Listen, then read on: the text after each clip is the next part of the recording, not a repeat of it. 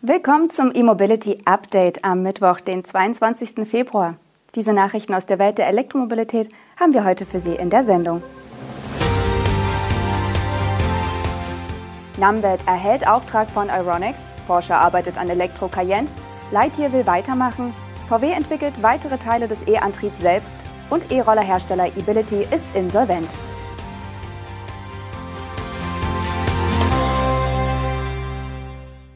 Erst gestern haben wir im E-Mobility Update darüber berichtet, dass Numbed an 70 Shell-Tankstellen in Deutschland seine aus einer Schnellladesäule und Batteriespeicher bestehende Ladelösung bauen wird. Nur einen Tag später vermeldet das Unternehmen aus dem Allgäu einen noch größeren Auftrag. Dank einer Kooperation mit Euronics wird Numbed deutschlandweit an 100 Standorten des Elektronikhändlers bis zu 150 seiner Ladelösungen installieren. Der Aufbau der ersten Station ist noch in diesem Jahr geplant. Wann alle Standorte fertig sein sollen, ist noch nicht bekannt. Klar ist aber, um welche Technik es geht. Die Ladelösung von Nambet kann ein Auto mit bis zu 300 Kilowatt aufladen. Werden beide Anschlüsse genutzt, sind jeweils 150 Kilowatt möglich. Die Besonderheit ist der integrierte Batteriespeicher mit einem Energiegehalt von 200 Kilowattstunden. Die Batterie wird langsam aus dem Niederspannungsnetz nachgeladen, kann aber schnell ihre Energie an ein zu ladendes Elektroauto abgeben. Damit entfällt der Bau einer Trafostation für einen Anschluss an das Mittelspannungsnetz. Da einige der Filialen von Ironics bereits über eine Solaranlage verfügen, kann auch überschüssiger Strom gespeichert werden, um ihn später zum Laden eines E-Autos einzusetzen oder ihn in der Filiale zu verbrauchen.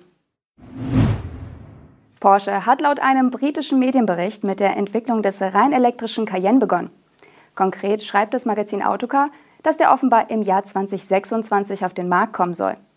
Wie der E-Macan, dessen Premiere für das Jahr 2024 geplant ist, soll auch der E-Cayenne eine zusammen mit Audi entwickelte Elektroplattform für Premium-Autos nutzen.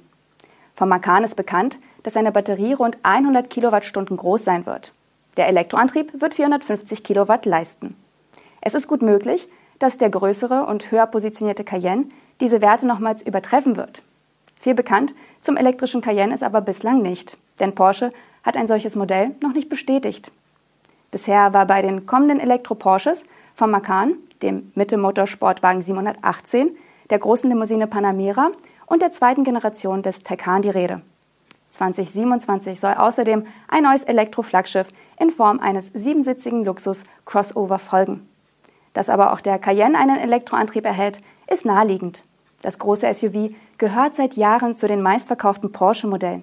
Der Cayenne mit Verbrennungsmotor soll laut dem Bericht übrigens noch einige Jahre weitergebaut werden, bis es das SUV dann nur noch rein elektrisch geben wird. Ein Lichtblick kommt aus den Niederlanden von dem in finanzielle Schieflage geratenen Solarauto-Startup Lightyear. Ende Januar wurde die für die Produktion der Solarautos von Lightyear verantwortliche Betriebsgesellschaft von einem Gericht für insolvent erklärt. Zuvor hatte das Unternehmen bereits die Produktion seines ersten Serienmodells, dem Lightyear Zero, nach nur wenigen Exemplaren wieder gestoppt, um alle noch verfügbaren Mittel auf das geplante Volumenmodell Lightyear 2 zu lenken. Wie es jetzt aus den Niederlanden heißt, hat Lightyear genügend Geld einsammeln können, um ein neues Unternehmen zu gründen. Das soll sich ganz auf den Lightyear 2 konzentrieren. Dabei geht es wohl um mehr als 8 Millionen Euro. Lightyear selbst spricht von einer, Zitat, soliden Kapitalbasis. Außerdem bringt das Unternehmen das geistige Eigentum an seiner Solartechnologie als Sicherheit in das neue Unternehmen ein. Anfang Januar, also noch vor der Insolvenz, hieß es, dass der Lightyear 2 Ende 2025 auf den Markt kommen soll. Und zwar zunächst in den USA, Großbritannien und in der EU für einen Basispreis von 40.000 Euro. Das waren 10.000 Euro mehr als bei der ersten Ankündigung. Ob der Lightyear diesen Zeitplan jetzt noch halten kann, ist nicht klar, die Chance, dass der Lightyear 2 irgendwann doch noch auf den Markt kommt, ist zumindest wieder ein bisschen gestiegen. Volkswagen entwickelt für Elektroantriebe neben der Batterie und dem E-Motor jetzt auch den Pulswechselrichter und das Thermomanagement selbst. Wie schon bei anderen Komponenten haben sich die VW-Entwickler dabei für ein Baukastensystem entschieden. Mit dem Baukasten sollen alle Modelle vom Kleinwagen bis zum Elektrosportwagen mit 500 Kilowatt Leistung und mehr den neu entwickelten Pulswechselrichter nutzen können. In diesen Bauteilen wird der Gleichstrom aus der Batterie in den Drehstrom für die Elektromotoren umgewandelt. Die gesamte Antriebsenergie durchläuft also die Bauteile. Für die Zuverlässigkeit, Sicherheit und Effizienz Des Antriebs beim Beschleunigen und Rekuperieren ist der Pulswechselrichter, der auch Inverter genannt wird, entscheidend. Aktuell wird die Technologie zur Serienreife entwickelt und kann laut VW mit der nächsten MEB-Generation zum Einsatz kommen. Außerdem arbeiten die VW-Techniker an einem neuen Thermomanagement. Wo heute eine Vielzahl von Einzelmodulen und lange Schlauchverbindungen zum Einsatz kommen, soll künftig ein sehr kompaktes, integriertes Thermomodul übernehmen. Das steuert dann nicht nur die Klimaanlage für den Innenraum, sondern hält auch die Batterie im richtigen Temperaturbereich. Damit hat es einen großen Einfluss auf Reichweite sowie Schnellladefähigkeit des Fahrzeugs. In beiden Fällen geht es VW nicht nur um die Effizienz, sondern auch um die Kosten. Mit höheren Stückzahlen sollen die Preise sinken. Die hinter der Marke Kumpan Electric stehende eBility GmbH mit Sitz in Remagen hat aufgrund von Zahlungsunfähigkeit Insolvenz angemeldet. Der E-Roller-Hersteller strebt über das Insolvenzverfahren eine Sanierung und einen Neustart an. Das Unternehmen wurde im Jahr 2010 von drei deutsch-schwedischen Brüdern gegründet und designt. Seitdem wurden Elektroroller in verschiedenen Leistungsklassen entwickelt und gebaut. Bekannt sind vor allem die E-Roller im Retro-Design.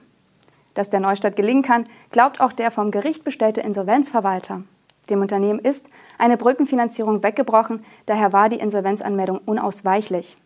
Elektroroller werden aber nun mal vorwiegend in der Saison von März bis November verkauft, Daher gab es kurzfristig nicht genügend Einnahmen. Bereits vor dem Antrag soll es vielversprechende Gespräche mit Investoren gegeben haben. Daran will der Insolvenzverwalter jetzt anknüpfen.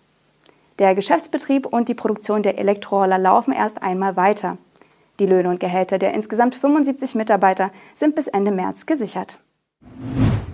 Das waren heute die wichtigsten Meldungen zur Elektromobilität. Haben Sie einen schönen Mittwoch. Wir sehen uns morgen wieder. Bis dann.